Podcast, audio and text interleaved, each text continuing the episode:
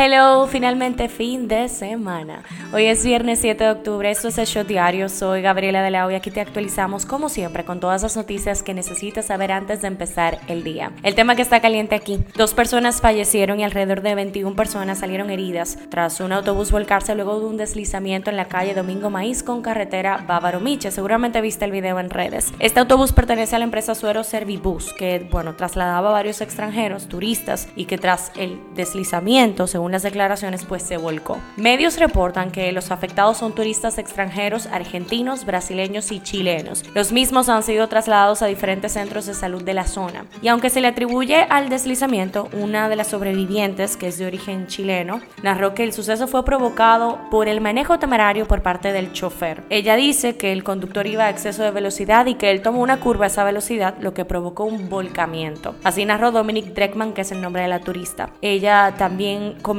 que el autobús era antiguo y que encima de eso los neumáticos de este, según cuentan, estaban lisos, en franca violación a la ley 6327 de movilidad, transporte terrestre, tránsito y seguridad vial. Esto es un hecho muy lamentable. Dreckman dijo que en el autobús iban a bordo unos, unas 35 personas, de los cuales unos 4 perdieron sus brazos. El ministro de Turismo, David Collado, se solidarizó con los afectados y bueno, anunció la activación de un protocolo de emergencia para atender a las víctimas. El tema que está caliente allá. Otro tiroteo, pero esta vez no en Gringolandia. Un ex policía mató este jueves con un rifle a 34 personas, entre ellas 22 niños, en una guardería de la localidad de Utai Sawan en el noreste de Tailandia. El sospechoso, que tenía 34 años, fue apartado del cuerpo por posesión de drogas y bueno, se suicidó tras el ataque, así detalló la policía. Esto es lo que está trending. Con 18 votos en contra, fue rechazada la propuesta de conformar una comisión especial que estaba tratándose eh, con los senadores para que se investiguen las denuncias de irregularidades y situaciones administrativas perpetradas supuestamente por el presidente de la Cámara de Cuentas, que ahora mismo está bajo la investigación, Janel Andrés Ramírez. Ojo, esto no quiere decir que no va a continuar la investigación ya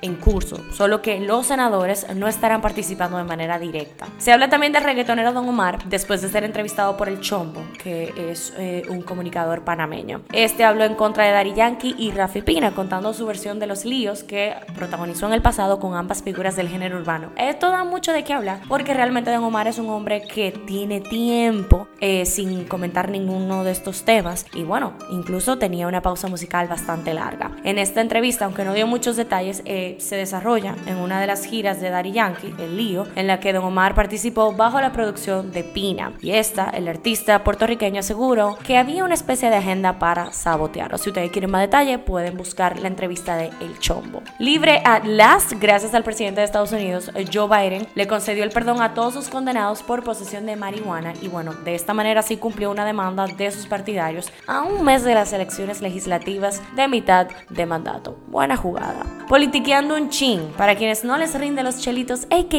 la mayoría de los que vivimos en esta bella media isla, podrían haber buenas noticias. El presidente Luis Abinader afirmó que, bueno, va a reunirse con el sector empresarial para buscar un acuerdo a través del cual se pueda eh, trabajar un aumento salarial en los próximos días. Hashtag dedos cruzados. Antonio Marte, senador por la provincia de Santiago Rodríguez, expresó este jueves que se arrepiente de haberse convertido en legislador y que esa posición política le ha generado enormes pérdidas a nivel económico. ¿Le creemos o no le creemos? Legisladores de diferentes bancadas manifestaron su posición en torno al monto del presupuesto del año 2023 y del aumento del mismo que pide la Junta Central Electoral. Los congresistas entienden que debe evaluarse y reajustarse el presupuesto de la Junta Central Electoral para garantizar un proceso democrático. El tema de nunca acabar. Por otro lado, el Home Office pudiera haber llegado para quedarse, pues el Senado aprobó este miércoles el proyecto de ley que modifica la ley 1692. Esta prueba que en el Código de Trabajo se incluye el teletrabajo como modalidad laboral en la República Dominicana.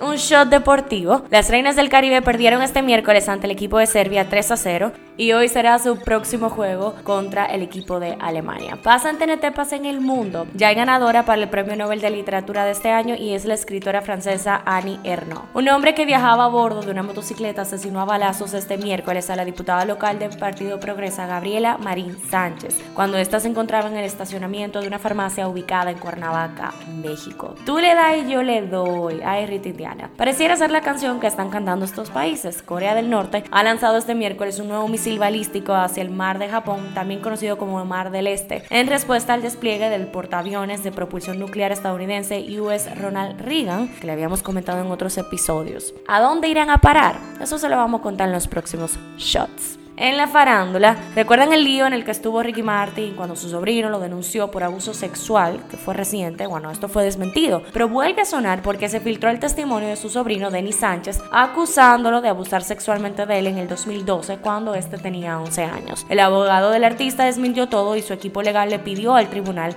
que mandara al sobrino a un psiquiátrico. Por ahí vienen los clavitos de Navidad, esa película que nada que ve en Rotten Tomatoes para que se dejan ver en la temporada. Y una de estas contará con la actuación de Lindsay Lohan a estrenarse el 3 de octubre en Netflix. Shakira revivió, o al menos eso es lo que queremos pensar, al ver que la artista subió un reel a su cuenta de Instagram que solamente decía no fue culpa tuya, puntos suspensivos. Aquí estamos esperando una balada tipo la Shakira de los 90 y los 2000, así que hashtag dedos cruzados. ¿Sabías que vamos a botar la cédula todito aquí con esta lista. Cartoon Network celebra 30 años este mes. Y algunos clásicos que tal vez tú quisieras revivir. Está el laboratorio de Dexter, Johnny Bravo, la chica superpoderosa, Ed, Ed y Eddie, Coraje, el perro cobarde, Scooby-Doo, los chicos del barrio y las sombrías aventuras de Billy y Mandy. Cifra del día, 27.608. Entre el 2007 y el 2021 murieron en accidentes de tránsito 27.608 personas. Promedio por año, 1.840. Por mes, 103. Y por día, día